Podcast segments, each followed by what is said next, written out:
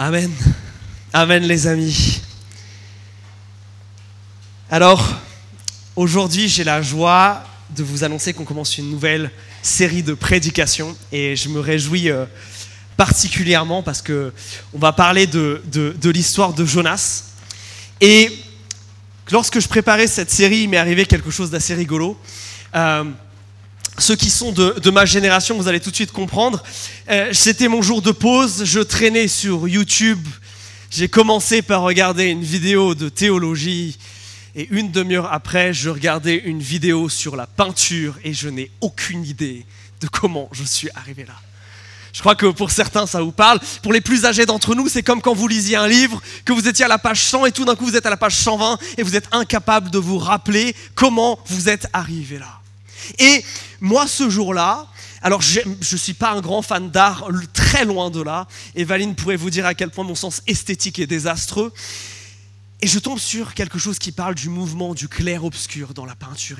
Et, l'orateur disait la chose suivante, les, peintres de cette période, ils ont compris quelque chose. Que la seule chose qui soit vraiment digne d'être représentée, c'est la lumière. Parce que la lumière, elle montre des contrastes. Et l'auteur montrait ce tableau que vous connaissez peut-être du peintre Rembrandt. C'est une scène de la Bible, ça. L'histoire du fils prodigue. Peut-être que vous vous rappelez ces deux fils euh, qui attendent un héritage de leur père et le premier qui dit à son père Bon, bah, tu meurs pas assez vite, file-moi mon héritage maintenant. Qui va ensuite le dilapider et va revenir à genoux, se repentant auprès de son père. Et le second, qui lui est pas content depuis le départ tout le jeu de lumière ici nous montre tous les contrastes. Et je trouve ce tableau absolument magnifique. Les deux personnages en lumière contrastent. L'un debout, l'autre à genoux. L'un de dos où on voit toute sa misère, tous ses habits déchirés. L'autre de face, le visage rayonnant parce que la chose la plus belle, c'est le visage de Dieu dans tout ça. Un qui s'humilie, qui est droit, qui prend toute la place. L'autre, le frère, on le voit à peine, caché derrière dans l'ombre. Tout ce tableau se lit avec ces contrastes. Et l'histoire de Jonas, que nous allons étudier pendant ces quelques semaines ensemble, c'est une histoire où ça, c'est partout. C'est une histoire de contraste. D'ailleurs, il faut qu'on augmente celui du vidéoprojecteur, parce que je sais que vous ne voyez pas hyper bien, c'est marqué Jonas, une histoire de contraste. Dans l'histoire de Jonas, il y a des contrastes partout. Des contrastes entre ce que Dieu veut et ce que les hommes font. Entre ce que les hommes comprennent de Dieu et, et derrière les actions qu'ils vont mener. Entre ce que fait le peuple hébreu, le peuple d'Israël, le peuple qui est censé représenter Dieu et les autres. Il y a des contrastes partout. Et pendant ces quelques semaines, c'est ce qu'on veut étudier ensemble. Alors je vous invite à ouvrir vos Bibles à Jonas chapitre 1. Si vous n'avez pas de Bible, il y en a au fond. Sinon, sortez votre smartphone, sortez une application Bible. Jonas chapitre 1, on est après le milieu de la Bible. On est après les gros prophètes Ésaïe, Jérémie, Ézéchiel. Et pendant que vous le cherchez, je vais vous donner un petit mot de contexte. Parce que le prophète Jonas, il arrive dans une période d'Israël qui est bien compliquée.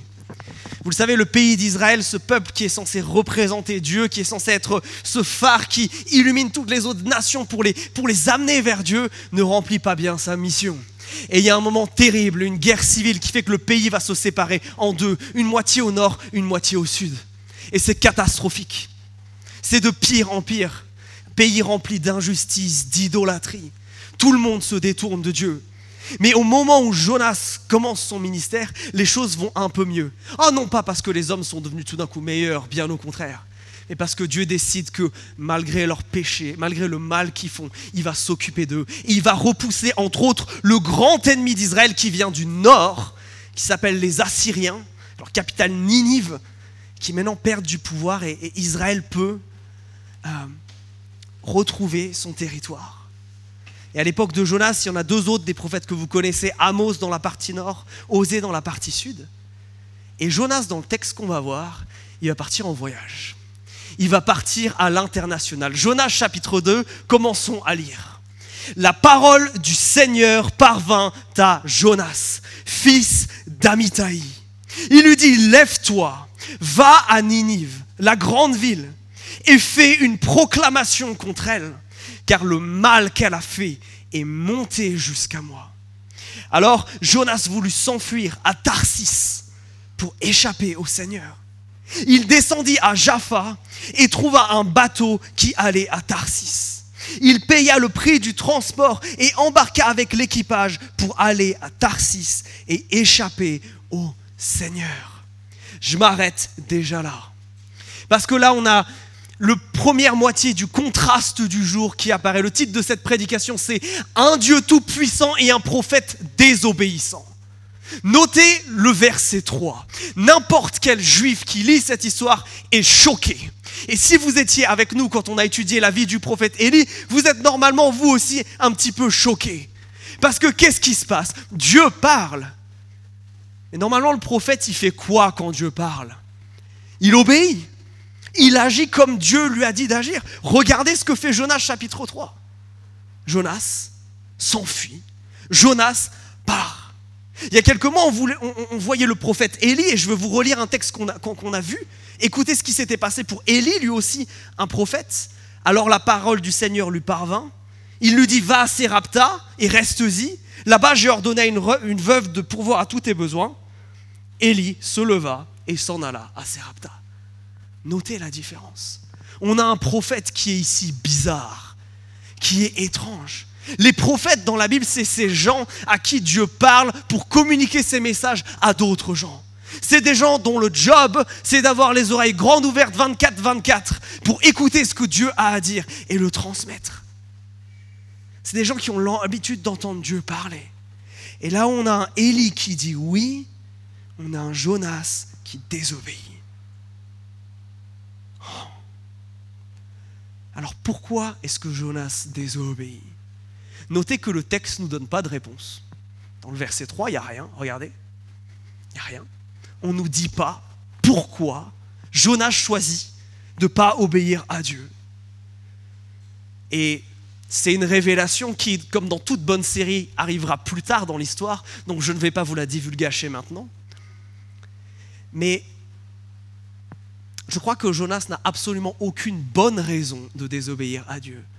Parce que nous qui commençons un peu à entendre parler de ce Dieu-là, qui lisons l'Écriture, on sait que Dieu, quand il demande des choses, ces choses ne sont ni trop compliquées ni injustes. Dieu ne demande jamais, ne nous demande jamais de faire des choses qui sont hors de notre portée. Dieu ne nous met jamais en échec. Ce que Dieu demande à Jonas ici, c'est pas trop dur. Et ce que Dieu demande à Jonas ici n'est pas non plus injuste. Pourquoi? Parce que Ninive, c'est la capitale du royaume qui là, les Assyriens. La comparaison avec le troisième Reich allemand n'est pas surfaite. Un peuple barbare, des horreurs. Ils ont inventé la, guerre de siège moderne, la guerre psychologique. Ils sont connus pour faire des tas avec leurs victimes, pour intimider. Des choses atroces. Oui, quand Dieu dit, je vois le mal que vous faites, et je ne vais pas le laisser impuni. C'est un Dieu qui n'en a pas rien à faire du mal dans ce monde. C'est un Dieu justement qui va venir agir contre ce mal. Et les Juifs ont été parmi les victimes de ce peuple. Alors quand, Dieu dit ça à Jonas, on s'attendrait plutôt à ce que Jonas dit Ah, enfin C'est parti le jugement de Dieu sur ceux qui font le mal. Mais je crois que le silence du texte, le fait que le texte ne nous dise pas pourquoi, en fait, c'est très profond. C'est très important parce que ça nous amène à quelle est la cause du péché. La vraie question qui se pose ici et qui se pose à Jonas et qui se pose à toi cet après-midi, c'est est-ce que quand tu crois que Dieu parle, il faut obéir? Est-ce que tu crois que quand Dieu parle, ce qu'il dit est bon? Est-ce qu'il mérite que tu lui fasses confiance de base ou pas?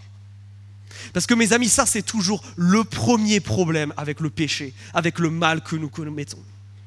Il naît dans l'insoumission. Il naît dans un cœur qui n'est pas prêt à dire oui à Dieu. Un cœur qui doute. Et ce doute, il pourrait être compréhensible si c'était la première fois que Dieu parlait à Jonas. Jonas ne le connaît pas, se dit c'est quoi cette voix qui me parle, qu'est-ce qui se passe? Mais ce n'est pas le cas. Jonas, c'est un prophète de Dieu. C'est quelqu'un dont le métier, c'est d'écouter Dieu et de lui obéir. C'est pas comme si Dieu et Jonas n'avaient jamais interagi. C'est pas comme si Dieu n'avait pas fait connaître à Jonas qui il était. Dans Deux Rois, chapitre 14, vous avez l'autre partie de l'histoire de Jonas, avant qu'il parte pour ces péripéties-là.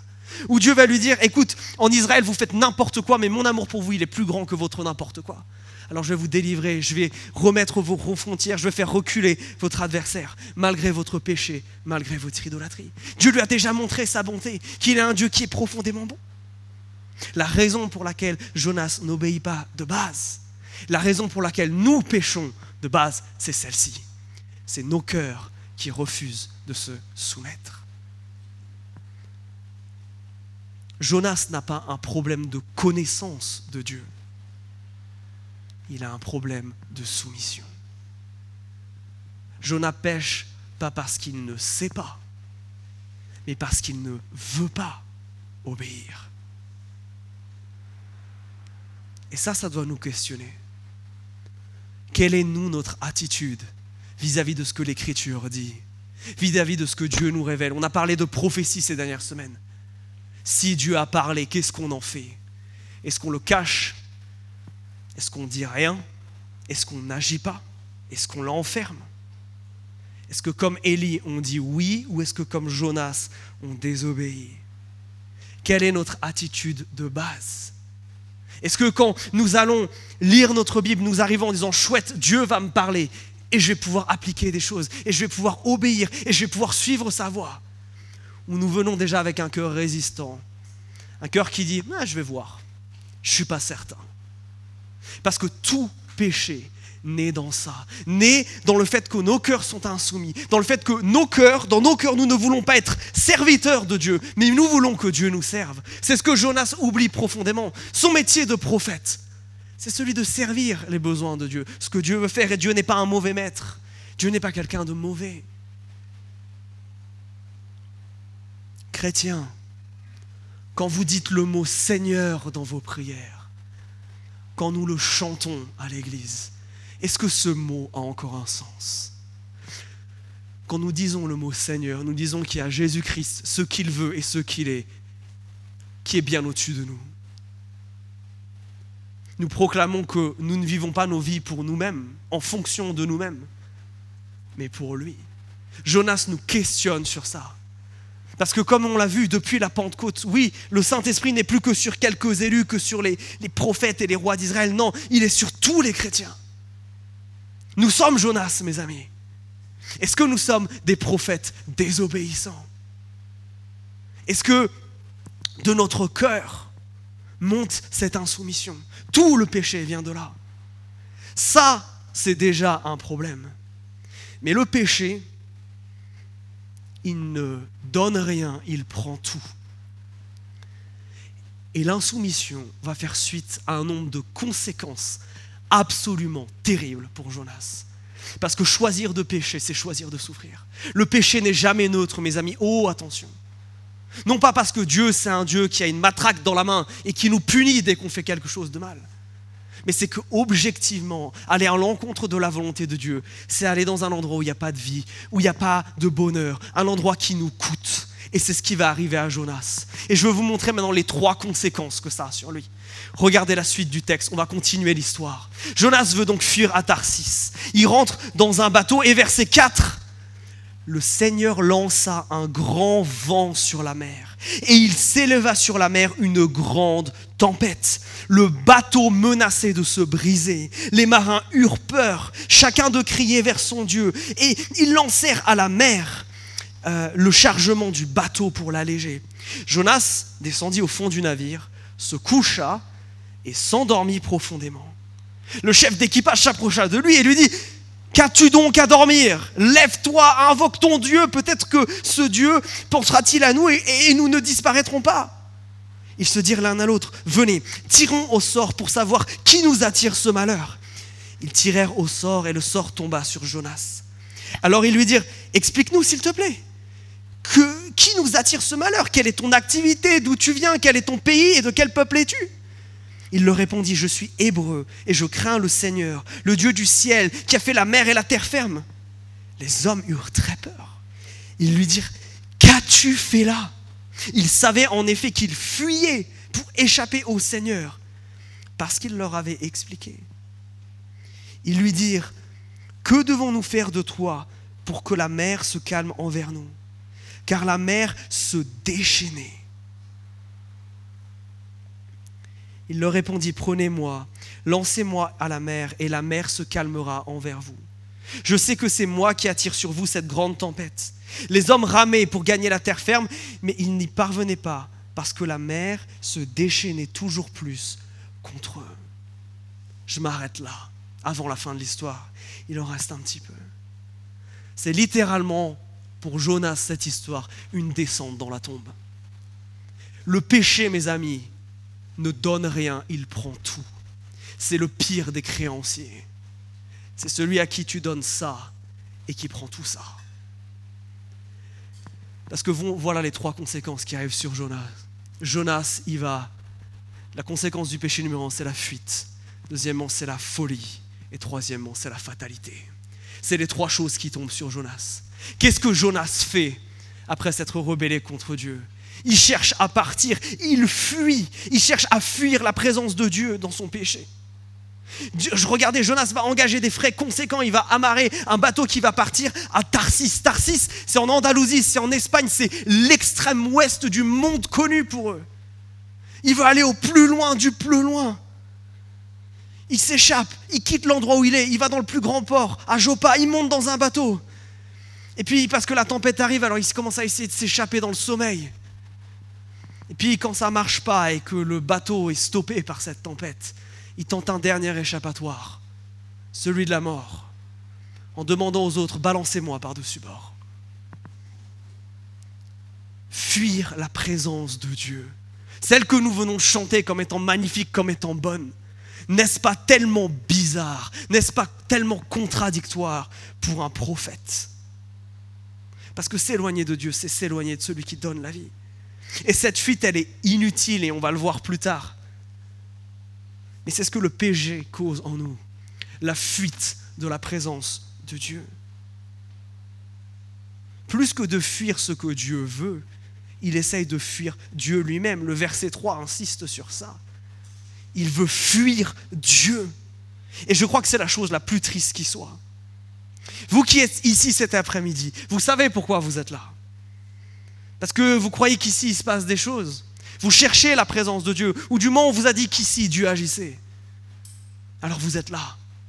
Alors vous chantez de tout votre cœur parce que vous croyez que c'est plus que des mots. Alors on écoute ce que dit la Bible parce qu'on croit que Dieu nous parle vraiment. On est là pour rencontrer Dieu. Mais la conséquence numéro un du péché, c'est celle-ci. C'est celle qui vient nous éloigner de la présence de Dieu. Oh, attention, c'est pas Dieu qui nous quitte, c'est pas Dieu qui s'éloigne, c'est pas Dieu qui nous abandonne, c'est nous qui partons. Ça, c'est le péché. Et c'est ça qui est profondément triste. Tu sens Dieu qui est loin, tu sens Dieu qui est peut-être pas aussi fort qu'avant, tu sens une forme de distance. C'est bien possible que ça soit lié au péché. Parce que c'est ce que le péché fait. Le péché vient anéantir cette communion avec Dieu. Anéantir cette envie, ce désir en nous de nous trouver avec l'être le plus incroyable de l'univers. Oui, tu te rends compte que tu aimerais passer plus de temps avec Dieu et que tu n'y arriveras pas? Tu n'y arrives pas? C'est peut-être ça. Mes amis, le péché n'est jamais neutre. Il ne donne pas, il prend. Et la première chose qu'il prend, la première chose à laquelle il s'attaque, c'est celle-ci. C'est notre désir d'être dans la présence de Dieu. Il nous amène à le fuir. C'est ce qui s'est passé pour Adam et Ève dans le jardin d'Éden. Rappelez-vous, quel est leur premier réflexe après avoir croqué dans le fruit? Se cacher. Et je crois que c'est absolument terrible parce qu'il n'y a qu'auprès de Dieu qu'il y a le pardon, qu'il y a la guérison, qu'il y a la réconciliation. Et que le péché nous fait fuir ce qui au final va nous donner la vie. Je vous ai dit, il y a trois F. Il y a la fuite, ensuite il y a la folie. J'exagère un petit peu avec ce mot, mais pas tellement. Parce que Jonas, il sait très bien qui est Dieu. Jonas, il n'a aucun problème pour comprendre qui est ce Dieu qui lui parle depuis des années. Et pourtant, il va y avoir ce qu'on appellerait aujourd'hui une dissonance cognitive profonde entre ce que Jonas sait et ce que Jonas fait. Regardez le verset 9. Quand il explique le Dieu auquel il parle, qu'est-ce qu'il dit sur ce Dieu? Il dit que c'est le Dieu qui a fait le ciel, qui a fait la mer et qui a fait la terre ferme. Sous-entendu, le Dieu auquel je crois moi, c'est pas un de vos petits dieux qui règne sur une montagne, sur une colline ou juste sur votre pays. Non, mon Dieu à moi, c'est celui qui a tout créé. Et parce qu'il a tout créé, il règne sur toute chose. Il est souverain sur toute chose, ce Dieu-là. Ok. si Dieu est souverain sur absolument toute la terre, comment est-ce qu'il peut espérer lui échapper?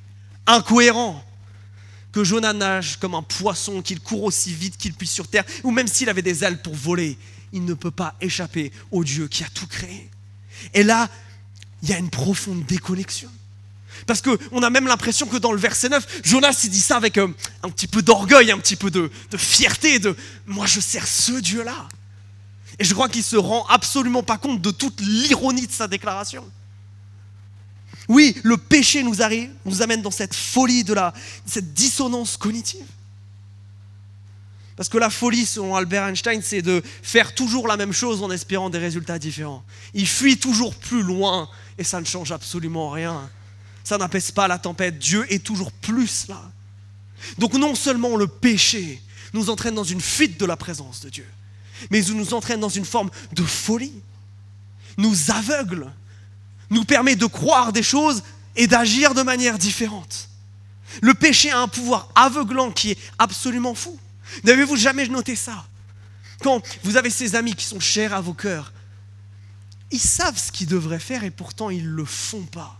Et des fois, vous avez ces discussions lunaires avec eux, vous leur dites, mais si Dieu, il est très clair, il faut que tu fasses ça, il faut que tu agisses comme ça. C'est pourtant très simple. Et tout d'un coup, c'est comme si une ampoule s'allumait. Et tout d'un coup, c'est comme si vous veniez de leur, leur dire quelque chose qu'ils ne savaient pas, alors qu'ils le savent très bien. Pourquoi? Parce que le péché aveugle. Parce que le péché nous pousse dans cette dissonance-là. Et je crois que c'est pour ça profondément que nous avons besoin d'une église, que nous avons besoin d'une communauté, que nous avons besoin les uns des autres pour nous sortir de cet aveuglement. Pour au moins nous amener, comme le fait le chef d'équipage envers Jonas, à le confesser. Fuite, folie et enfin fatalité. La fuite de Jonas de la présence de Dieu lui amène même à souhaiter la mort. Jonas a décidé qu'il n'irait pas à Ninive et il va tout faire pour ne pas y aller. Il préfère mourir. Il préfère mourir que d'obéir. Il préfère être balancé à l'eau plutôt que de suivre ce que Dieu veut qu'il fasse. Préfère mourir plutôt que de s'humilier, de revenir à Dieu et de changer d'avis. Et regardez, c'est le verset 12, il va faire cette demande complètement folle aux marins jetez-moi par-dessus bord. Allez-y, balancez-moi. Parce que la route du péché, mes amis, elle ne se finit qu'à un seul endroit, le désespoir. Le péché, c'est ce cercle vicieux qui, de fuite, amène à un aveuglement, à cette folie qui se renforce, qui t'amène de désespoir en désespoir et qui amène à la mort. Oui, je vous le disais, le péché prend tout. Et dans cette demande, les, spécialistes de la Bible débattent pour savoir si Jonas, il est simplement lâche et il n'ose pas y aller lui-même et il demande qu'on le balance. Ou alors il y a même une forme de sadisme chez lui, de faire faire aux autres ce qu'il n'ose pas faire. Mes amis, c'est ça la gravité du péché, c'est ça la puissance du péché, c'est ça tout le problème du péché.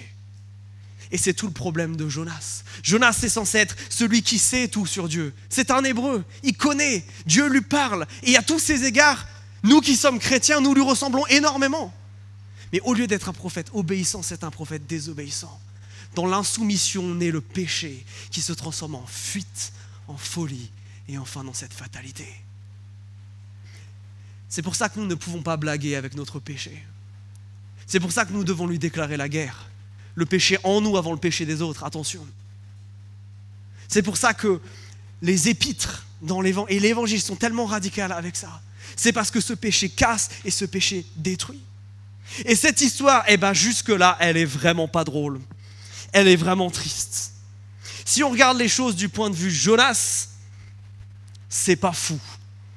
Mais si on prenait les choses du point de vue de Dieu maintenant, si on passait de l'autre côté du contraste, il y a un prophète désobéissant, mais de l'autre côté, il y a quoi? Il y a un Dieu qui est totalement à l'opposé de ça. Il y a un Dieu qui est tout puissant. Et c'est ce dont je veux vous parler maintenant. Parce que c'est tellement beau, c'est tellement grand, c'est tellement puissant. Nous disons que Dieu est tout puissant, c'est une de ses caractéristiques. Dieu, il est comme ça. On dit que Dieu, il est amour, dans, dans son caractère d'aimer, au même titre qu'il est amour, qu'il est bon, qu'il est saint, qu'il est grand, Dieu est aussi tout puissant. Il n'y a absolument rien qui peut l'empêcher de faire ce qu'il veut. La toute puissance, c'est le quoi de Dieu.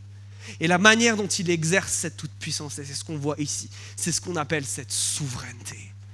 Et regardez comme rien n'échappe à Dieu. Rien n'est trop cassé, rien n'est trop grand, rien n'est trop petit pour que Dieu intervienne. Dieu, Jonas l'a dit, c'est le Dieu de toute la terre. Oh, tu crois parce que tu fuis Israël que, Dieu ne peut pas le rattraper? Que Dieu n'est pas là, que Dieu n'est plus présent? Bien au contraire, Dieu est là même dans les vagues. Il est non seulement souverain sur toute la terre, mais sur tous les éléments de cette terre. Il envoie du vent, il crée une tempête, il arrête le bateau de Jonas. Ce Dieu-là, il est présent partout dans le monde, pas que sur le peuple hébreu, non. Il envoie Jonas aller à Ninive. Il l'envoie partout, souverain sur toute chose qu'il y a dans cette terre, sur tout être qu'il y a dans cette terre. Mais ce que je trouve bien plus extraordinaire que ça, c'est que Dieu est souverain sur la désobéissance de Jonas. Jonas ne peut pas tordre le bras à Dieu. Que ce qui est vachement presque pervers dans la manière de Jonas faire, c'est que dire à Dieu, non mais j'irai pas, tu pourras pas me forcer à y aller. Je préfère mourir que y aller. Et je vais te mettre mal parce que je vais refuser de me reportir. Je vais refuser de revenir sur la terre ferme. Et je vais mettre tout cet équipage en danger. Et tu sais quoi? C'est eux qui vont me balancer à la mer. C'est eux qui vont charger d'un péché, qui vont charger d'un crime. C'est diabolique. Jonas essaye de forcer la main de Dieu ici. Est-ce qu'il y arrive? Absolument pas on ne peut pas forcer le bras de Dieu.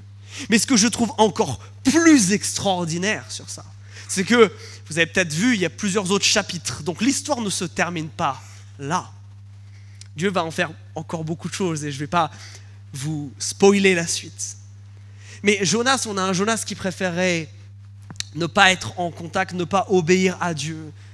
Et, même au travers de sa désobéissance, Dieu va s'en servir pour que ces hommes-là, là, ces marins, apprennent à le connaître. Le grand but de Dieu, c'est de ça avec Israël, que toutes les nations le connaissent. Jonas est en train de désobéir à Dieu et en train de ne pas aller là où Dieu veut qu'il aille. Dieu dit, ça c'est absolument pas un problème pour moi. Même dans ta rébellion, même dans ton péché, même quand tu me désobéis de manière ultra forte et profonde, je peux quand même me servir de ça pour me glorifier. Dieu, c'est le plus grand des joueurs d'échecs. J'aime tout le temps citer cet exemple. Peut-être que vous avez vu cette série, Le jeu de la dame, où il y a cette super prodige des échecs. il y a une scène incroyable où elle a des tonnes de plateaux d'échecs devant elle et cette prodige, elle bat ses adversaires, elle joue en même temps sur tous les plateaux, elle les éclate, elle les lamine. La souveraineté de Dieu, c'est la même chose. Tu peux essayer de jouer contre Dieu, tu vas perdre. Même dans ta désobéissance, même si tu voulais le rejeter, du plus profond de toi, ça n'empêcherait pas Dieu de, sauver et de faire ce qui lui plaît. Parce que regardez ce qui se passe pour les marins. Lisons la fin du texte, verset 14. Alors ils invoquèrent le Seigneur. Ils dirent, Seigneur, s'il te plaît, fais en sorte que nous ne disparaissions pas à cause de la vie de cet homme et ne nous charge pas d'un sang innocent. Car c'est toi, Seigneur, qui as agi comme tu l'as voulu. Puis ils prirent Jonas et le lancèrent à la mer, et la fureur de la mer s'arrêta. Les hommes eurent peur, ils furent saisis d'une grande crainte du Seigneur. Ils offrirent un sacrifice au Seigneur et firent des vœux. Vous vous rendez compte? Jonas ne veut pas parler de la part de Dieu, et Dieu utilise la vie de Jonas pour parler aux autres. C'est absolument fou. C'est absolument incroyable. Je crois qu'un des grands problèmes dans notre vie chrétienne, c'est que nous oublions cela. Nous oublions que nous avons un Dieu qui est grandiose, un Dieu qui est souverain, un Dieu qui est maître de tout. Bien souvent, nous voyons nos péchés, nos désobéissances et les conséquences qu'elles ont comme bien plus fortes et bien plus grandes que notre Dieu. C'est le seul qui a un pouvoir de détermination sur nos vies. Absolument pas nous. Absolument pas notre péché. Et ça, c'est une bonne nouvelle pour toi. Parce que tes blessures, parce que ton passé, parce que les choses qui t'ont cassé et t'ont brisé, parce que tes péchés passés, ta désobéissance, elle n'est pas obligée de conditionner ta vie maintenant. Oh non pas parce que tu mérites quoi que ce soit, mais parce que Dieu est souverain. Parce que même ton péché n'a pas le pouvoir d'arrêter Dieu. Ça l'a pas empêché de venir mourir à la croix pour toi. Ça l'empêchera pas de venir te sauver aujourd'hui. Incroyable cette souveraineté de Dieu. Alors Dieu, il l'exerce comme il veut et surtout, on l'a vu même là, il lance des dés, il tire au sort, ce n'est pas tellement une pratique biblique pour, euh, pour consulter Dieu. Et pourtant, Dieu est souverain aussi sur ça, il se révèle. Et certains seraient tentés de voir ici l'idée que ben, finalement tout ce qu'on fait, c'est choisi par Dieu et c'est déterminé. Je ne crois pas que ça soit ça. Je crois que ultimement Dieu fait ce qu'il veut. Des fois, il agit de manière très forte et très causale, comme ici, où il laisse pas trop le choix à Jonas. Des fois, il nous fait des demandes auxquelles on est responsable d'obéir, et puis un jour, il y aura un compte rendu à faire. Et des fois, la volonté de Dieu, dans sa souveraineté, c'est aussi que nous fassions des choix. Mais ça, ça ne veut pas dire que Dieu ne reste pas tout puissant et maître de cet univers. Oh, combien cette doctrine, elle est importante. Oh combien il est bon de savoir que dans tes luttes et dans tes difficultés, il y a un Dieu qui est plus grand, un Dieu qui est plus haut, un Dieu à qui rien n'est impossible et qui est capable de tout. Oh, qu'est-ce que c'est bon pour toi qui traverses quelque chose de difficile en ce moment, où tout s'écroule autour de toi, où tout le monde te lâche, de savoir qu'il y a un Dieu, lui, qui peut encore des choses. Oh, que c'est important pour toi qui lutte avec un péché en particulier, qui te dit, mais c'est trop fort, c'est trop dur, j'arrive pas à m'en débarrasser. Foutaise, mes amis. C'est faux, c'est profondément faux. Il n'y en a qu'un seul qui soit souverain, c'est Jésus-Christ. Et quelle bonne nouvelle. Et je m'adresser à toi qui fuis Dieu. Toi qui t'identifies peut-être à Jonas dans sa fuite. Arrête de fuir. Ta fuite est futile. La fuite loin de Dieu, elle est futile. Tu perds juste du temps. Tu ne forceras pas la main de Dieu. Tu ne trouveras pas le bonheur dans le péché. Non, cette fuite mène à la folie et à la fatalité. Alors maintenant qu'on a établi ce contraste, qu'est-ce qu'on fait? Entre un Dieu tout-puissant et un prophète qui est désobéissant. Notez que bien que Dieu soit souverain, il laisse Jonas lui désobéir. Comment on réconcilie? Est-ce que Jonas, par exemple, c'était une bonne idée, là, cette idée de se balancer à l'eau? C'était vraiment ce que Dieu voulait, ça, les amis? Vous qui êtes là depuis un moment, qui lisez un peu votre Bible, vous croyez vraiment que c'est ce que Dieu veut, ça? Le Dieu que vous connaissez, le Dieu de la Bible, le Dieu qui vient sacrifier en Jésus-Christ. C'est vraiment le Dieu qui dit Non, mais au bout d'un moment, j'en ai marre, balance-toi dans la mer et, c'est ça que je veux. Non. Non, c'est pas ça notre Dieu. Et c'est ça qui est profondément important dans ce récit, c'est que ceux qui ont la bonne réponse depuis le début, c'est les marins. Et là, il y a un contraste absolument saisissant. Ces marins, c'est pas des juifs, ils connaissent absolument rien sur Dieu, ces gens-là. Pourtant, ils vont agir bien depuis le début, bien qu'ils ne sachent rien. Alors que Jonas, qui sait tout, n'agit pas comme Dieu le voulait. Regardez, c'est absolument incroyable. Qu'est-ce qui se passe quand ils voient que cette tempête arrive, les, matins, les marins? Quelle est leur réaction? Qu'est-ce qu'ils font? Ils cherchent à comprendre ce qui s'est passé. Ils disent non, non, attends, cette tempête-là, là, ça, c'est pas naturel ce qui est en train de se passer. Il y a Dieu qui alors, il y a quelqu'un qui a fait quelque chose qui ne va pas. Et regardez, ils enquêtent, ils, se parlent, ils, essayent ensuite de, poser des questions, ils, tirent même au sort pour savoir qui est vraiment le responsable. Et en plus, quand ils savent que ça a un lien avec Jonas, alors là, regardez, il y a toute une liste de questions là. Ils essayent de comprendre ce qui s'est passé. Ils ont bien confiance qu'il y a un problème, qu'il y a un péché à la racine. Et ce que ces marins nous montrent, par comparaison, c'est que, à l'opposé de la fuite, qu'est-ce que Dieu voudrait de Jonas? C'est la repentance. C'est le fait qu'ils tournent, qu'ils disent, ok, j'arrête. Ok, j'accepte de me soumettre, de revenir vers toi. Je te demande pardon pour ces erreurs. Venez, on retourne au port. C'est ça que Dieu veut. Oh, Dieu n'est pas un Dieu qui aime la mort, qui ne veut pas que les gens périssent, mais il veut qu'ils changent et qu'ils reviennent vers lui. Ézéchiel chapitre 18, verset 32. C'est ça le caractère de notre Dieu si tu fuis dans le péché, si tu es un prophète désobéissant, la solution à la fuite, c'est pas de continuer là-dedans. La seule chose qui peut briser cette fuite, c'est ça. C'est qu'à un moment, tu t'arrêtes, que tu tombes à genoux et que tu dis Seigneur, pardon. Je reviens. J'arrête de me perdre. J'arrête de me détruire. J'arrête cette folie. Ça, c'est ce qu'ils font. Ensuite, ils font un deuxième truc, les marins. Jonas, il est emprisonné dans une forme de folie, là, de dissonance entre ce qu'il fait et ce qui, entre ce qu'il sait, pardon, et ce qu'il fait. Les marins, ils savent pas, mais dès qu'ils savent qu'est-ce qu'ils font, ils agissent. Dès qu'ils comprennent que ça a un rapport avec Jonas, ils lui posent des questions. Le seul moment où ils hésitent à obéir, et ça ne dure qu'un instant, c'est quand Jonas leur dit Balancez-moi à la mer. Regardez ce qu'ils disent versets 13 et 14. Là, ils sont un petit peu, sont un petit peu verset 14, surtout dans la panade, quoi.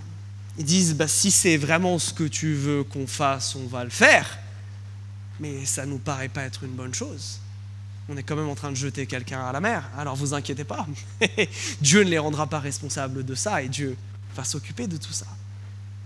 Mais eux, ils ont compris de manière intime ce que Jonas disait de manière pompeuse au verset 9. Jonas disait, moi je crains l'Éternel. Oh, moi je crains. La crainte de l'Éternel, mes amis, ce n'est pas une déclaration, c'est quelque chose qui se vit dans sa chair. Ce n'est pas des mots, c'est des actes. Jonas ne craint pas Dieu. C'est pour ça que eux, ils sont effarés par l'attitude de Jonas. C'est pour ça que vous l'avez euh, au verset 11 versets 10 et 11. mais qu'a fais-tu là? Qu'as-tu fait là?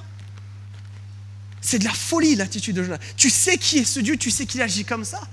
Et, tes actes et tes paroles ne sont pas alignés. Mes amis, face à la folie, ce que l'Écriture nous appelle à faire, c'est l'obéissance. C'est pas seulement mettre un arrêt dans sa course avec la repentance, c'est de repartir en arrière et dans l'autre direction.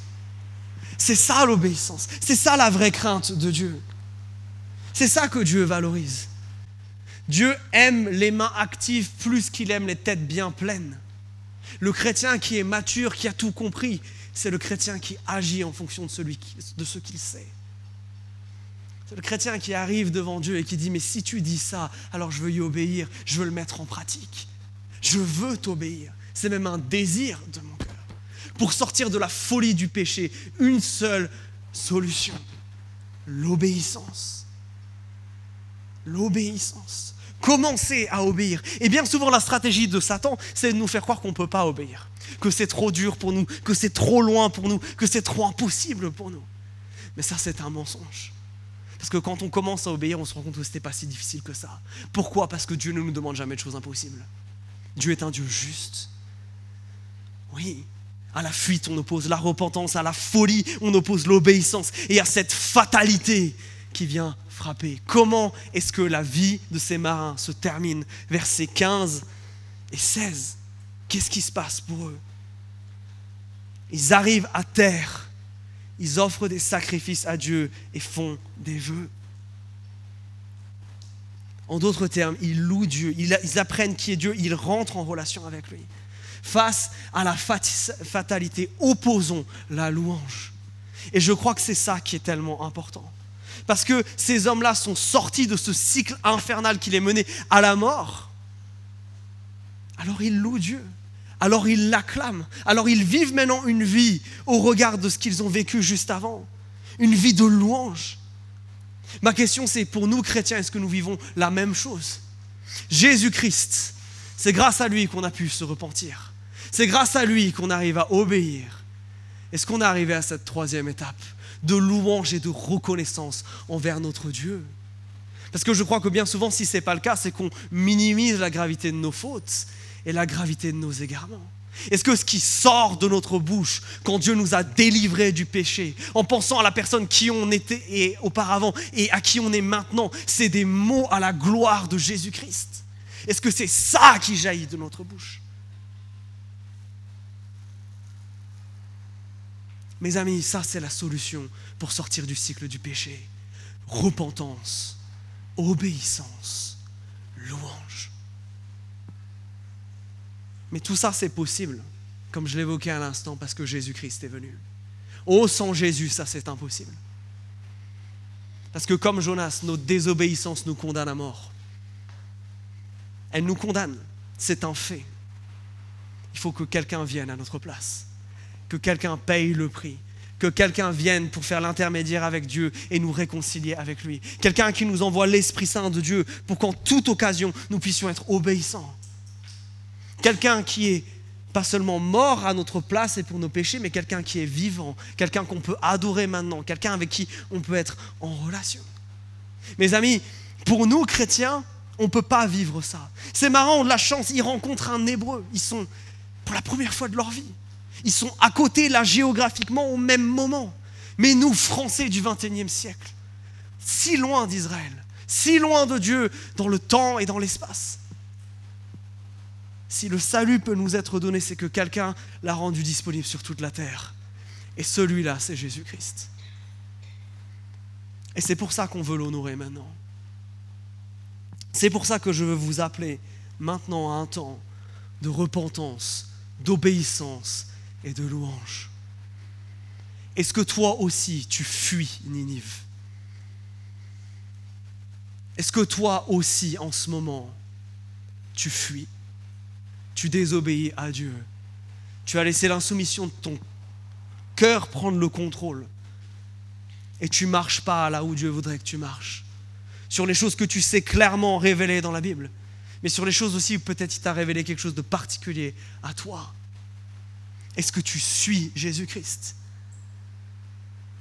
Est-ce que ces mots-là ont même un sens pour toi? Est-ce que ce Dieu-là, tu le connais? Est-ce que ce Dieu-là, c'est le Seigneur de ta vie?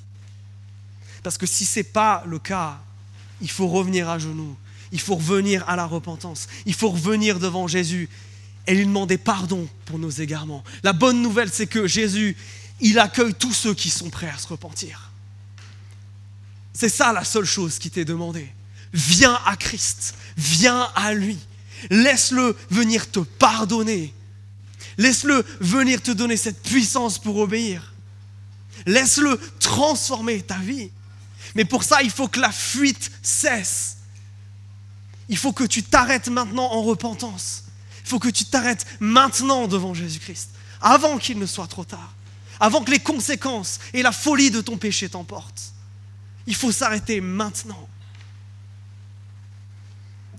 Et comme on l'a vu, c'est pas seulement s'arrêter dans cette course folle au péché, mais c'est ensuite revenir. L'obéissance, c'est revenir vers Dieu. Et on veut le manifester maintenant par quelque chose. S'il y a une raison pour laquelle tu veux revenir à Dieu, c'est super, parce que maintenant, on va te donner l'occasion de le faire. Parce que pendant le chant qui suit, on va se rappeler que justement, on peut aller vers Dieu grâce à Jésus. On va se rappeler ce qui s'est passé à la croix. Et si tu veux te repentir, si tu veux aller vers Dieu, peut-être même pour la première fois, je veux t'inviter à faire quelque chose qui est pendant ce chant de te lever et d'aller chercher les éléments qui se trouvent sur les tables à bas droite et à ma gauche. Un gobelet de jus de raisin et un morceau de pain. Parce que ces éléments, ils représentent quelque chose de tellement fort.